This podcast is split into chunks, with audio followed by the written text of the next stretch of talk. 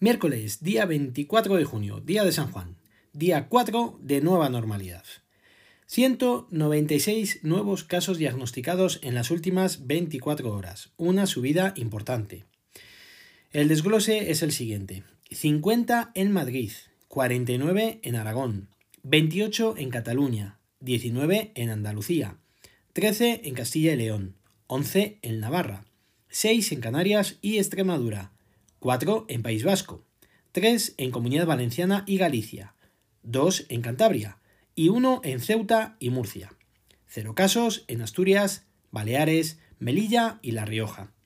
El número total de casos diagnosticados alcanza ya la cifra de 247.086. En el día de hoy, Castilla-La Mancha no ha podido cargar los datos actualizados por problemas técnicos. Más de la mitad de los contagios, como habéis visto, están repartidos entre Madrid y Aragón. Lo de Aragón es sabido por los rebrotes, pero en Madrid no tengo ni idea de a qué se deben tantos nuevos casos. Los casos diagnosticados en los últimos 14 días han sido de 3.731, mientras en los últimos 7 días han sido de 1.755. En cuanto a los casos diagnosticados con fecha de inicio de síntomas en los últimos 14 días han sido de 732 y en cuanto a los últimos 7 días han sido de 254. En cuanto al número de casos que han precisado hospitalización con fecha de ingreso en los últimos 7 días, han sido de 150, haciendo un total de 124.964. Y en cuanto a los casos que han ingresado en UCI con fecha de ingreso de los últimos 7 días, han sido de 16, haciendo un total de 11.650. En cuanto al número de fallecidos, con fecha de defunción en los últimos 7 días, han sido de 10, haciendo un total de 28.327. Sin embargo, del dato de ayer al dato de hoy solo han sumado dos nuevos fallecidos a la cifra total, y en el día anterior solo habían sumado uno nuevo. El gobierno y la patronal, y también los sindicatos, siguen trabajando codo con codo y apurando las negociaciones para una nueva prórroga de los ERTE hasta el 30 de septiembre. Uno de los principales problemas se encuentra en las exoneraciones de cotizaciones a las empresas. Por lo tanto, veremos a ver si logran ponerse de acuerdo. Aunque a los que estamos en los ERTE nos van a crujir vivos, como decía el tío Lavara. Entre que tenemos dos pagadores y no nos están descontando nada de IRPF en lo que nos pagan cada mes, nos están realizando, en lo que nos paga cada mes el SEPE, perdón, el próximo año en la declaración de la renta nos vamos a acordar bien de la pandemia. Se está peleando, no obstante, para que también puedan exonerar del pago del IRPF a los que hemos estado o bien todavía estamos en esta situación tan indeseable. Porque entre lo que estamos perdiendo y luego lo que nos va a tocar pagar, mal parados vamos a ir. Están hablando de momento de entre 1.000 y 1.300 euros lo que nos tocaría pagar. Otro tema, además, al llevar desde el 15 de marzo sin trabajar, no cotiza tampoco para el pago de la extra, con lo cual si la extra está calculada sobre los últimos seis meses y hemos trabajado tres, pues echad cuentas. Si imaginaros tienes una paga pues, de 500 euros, pues 250 vas a cobrar. Y si la tienes de 1000, pues 500 euros. O sea que, como veis, todo ventajas. Oigan, pasamos al apartado de tecnología. Hoy os quería hablar de MacOS Big Sur. Pues sí, lo tengo que reconocer. Al final he sucumbido y he instalado la beta en el MacBook Pro. Es muy sencillo, la verdad. Es cuestión de tiempo, lo que os comentaba ayer. Te descargas el perfil de la beta desde la web de betaprofiles.com, betaprofiles.com. Ahí están los perfiles para cualquier dispositivo, para el iPhone, para el iPad, para el Watch, para hasta para el Apple Televisión y para el Mac. Una vez descargado, lo instalas y te vas a utilidades de discos en tu Mac.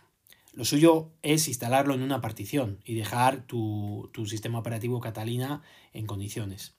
Le das a, como os he dicho, a la utilidad de discos, le das al botón del más, hay un simbolito del más, y con eso creas una nueva partición. Le das el nombre que desees y en el formato de archivos seleccionas APFS y listo. No hace falta que le asignes un tamaño específico. De esta forma, cuando inicies el equipo, puedes seleccionar con qué partición quieres que arranque, de igual forma que si tuvieses instalado Windows mediante la utilidad de Bootcamp. Después, te vas a preferencias del sistema, actualización del software. Y ojo, que os van a salir las betas también de MacOS, la 10.15.6 y también te sale la de Big Sur, pero que sepáis que no la nombran como 11.0, sino que os sale como 10.16 y en ningún caso hace mención a que es la de Big Sur. ¿Vale? Esta es la que tienes que descargar, la que pone 10.16. Y sobre todo tener mucha paciencia, porque pesa nada más y nada menos que 9,56 gigas. Y no es que vaya muy rápida la descarga precisamente. Al principio te informa de que tardará unas 3 horas aproximadamente en descargarse. Y yo os puedo asegurar que a lo mejor se ha tirado... Pues es que no sabría decir porque no lo he puesto, pero hora y media a lo mejor se ha tirado, ¿eh? descargando. En instalarse luego aproximadamente no tarda mucho, una media hora o quizás algo más. Nada más arrancar te da la sensación de que estás con el iPad. La única diferencia es que no tienes ningún icono en la pantalla, pero por lo demás, a simple vista, los controles de la barra de estado en la parte superior, que están muy chulos, las notificaciones, los widgets y demás son muy parecidos. Novedades importantes, pues sobre todo en Safari, de momento. Por ejemplo, tiene el informe de privacidad, traducción integrada a la página web entera, que esto no lo he podido probar, yo creo que al estar en beta todavía no funciona. Puedes configurar la página de inicio con una imagen de fondo personalizada o con la vista que más te guste, además de compatibilidad con extensiones mejoradas. Realmente, una vez abierto Safari, puedes seleccionar que te muestre los favoritos, lo que has visitado frecuentemente, el informe de privacidad, sugerencias de Siri, lista de lectura, pestañas de iCloud, que es decir, lo que tengas abierto en otros dispositivos y estén con la misma cuenta de iCloud con la cual hayas iniciado en este sistema operativo, y la imagen de fondo, pudiendo elegir entre tres predefinidas que vienen o bien añadir la foto que más te guste. Yo diría que absolutamente todos los iconos del sistema los han cambiado. Siguen siendo los mismos, pero ya lo veréis. Tienen como más sombras o más relieve, no sabría cómo deciros. Es muy similar al iPad, muy similar. Las transiciones y animaciones la verdad es que son muy bonitas. Es como otro sistema operativo nuevo. Si os ponen Catalina y os ponen este lado, os pensáis que estáis con otro. Cambia bastante. Sobre todo, insisto, visualmente. Las ventanas tienen como transparencia, que sorprenden bastante y en algunos casos se ve demasiado lo que tienes por debajo y molesta a la hora de leer o ver la ventana principal que tienes activa. La beta no va fluida, comparándola con la del iPhone. La Wi-Fi, por ejemplo, no la he podido conectar a, a la de 5G. Y para iniciar sesión de mensajes se ha tirado ni lo sé el tiempo. A lo mejor era porque estaban descargando los ítems que tengo de iCloud y puede ser que estuviese algún proceso ocupado. Al final he tenido que forzar la salida de mensajes y, volverlo a intentar. He llegado a escuchar a los ventiladores del Mac funcionar y eso es muy raro, a no ser que estés utilizando algún proceso muy exigente o bien algún juego o bien Final Cut Pro o algún programa que requiera de todo lo que tenga el sistema. Si no, no funcionan nunca. Yo no los escucho. El Mac no los escucho nunca. La aplicación de contacto sigue siendo igual de fea. No han tocado absolutamente nada. La aplicación de mail también la han retocado. Tiene la barra a la izquierda, que es la primera, donde tienes eh, las distintas cuentas de correo con sus bandejas y demás. A la derecha de esta está la relación de mensajes y a la derecha de esta la previsualización del email que tengas marcado. En la parte de arriba de esta última previsualización tienes un montón de iconos, ahora están todos seguidos, entre ellos los de recibir correos, crear nuevo mensaje, archivarlo, eliminarlo, responder, reenviar, etc. Hay pantallas en las cuales se juntan las letras y se ve que todavía no está optimizado. Tengo varias capturas de la instalación y del sistema operativo que colgaré en el blog por si las queréis echad un ojo. En este caso, como os he comentado, sí que se nota que es una beta, porque no va nada bien.